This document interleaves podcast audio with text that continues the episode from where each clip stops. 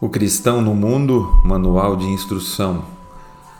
Nosso podcast é diário, de segunda a sexta-feira, com mensagens curtas, diretas, acessíveis aos desafios da nossa vida, a partir do ensino da Palavra de Deus.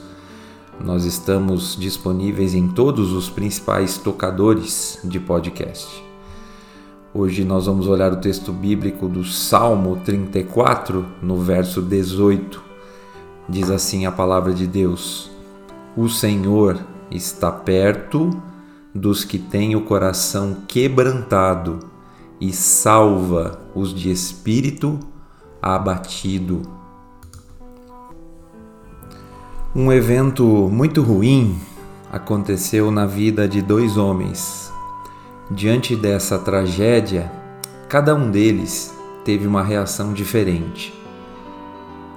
O primeiro deles, diante daquela tragédia na sua própria vida, levantou os olhos para o céu e enfrentou Deus.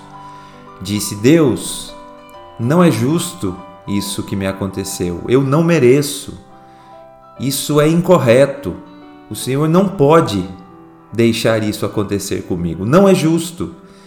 E então, desesperado diante daquele evento terrível e também sozinho, resolveu esse homem enfrentar o Criador do universo e declarar-se justo diante daquele que é Senhor de todas as coisas.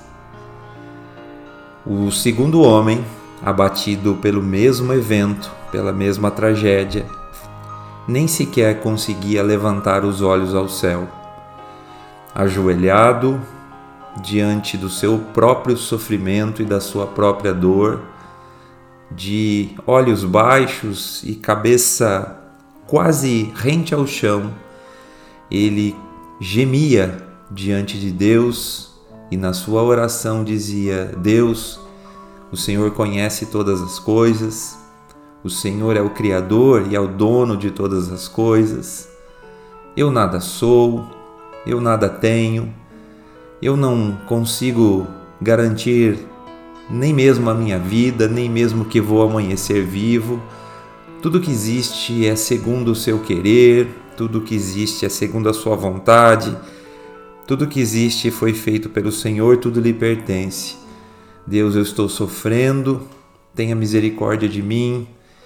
Eu não mereço o seu cuidado, eu não mereço o seu socorro, eu não mereço que o Criador do universo olhe para minha dor, mas eu recorro a Ti em súplica e suplico que o Senhor tenha misericórdia, olhe pelo meu sofrimento, me dê o seu consolo, me dê a sua paz e endireite os meus caminhos.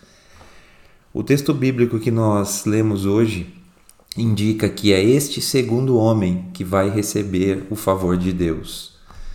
Porque Deus, diz o texto bíblico, ele está perto daqueles que têm o coração quebrantado, quebrado, humilhado, vencido.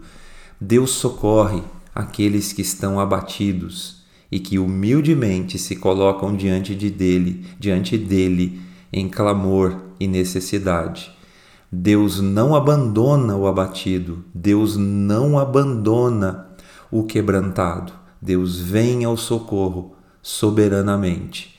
Mas Deus resiste ao soberbo, resiste ao arrogante, resiste àquele que acha que pode peitar o Criador do universo e exigir qualquer coisa dele, sendo ele tudo e sendo nós nada tão perto e tão longe. Eis a nossa situação.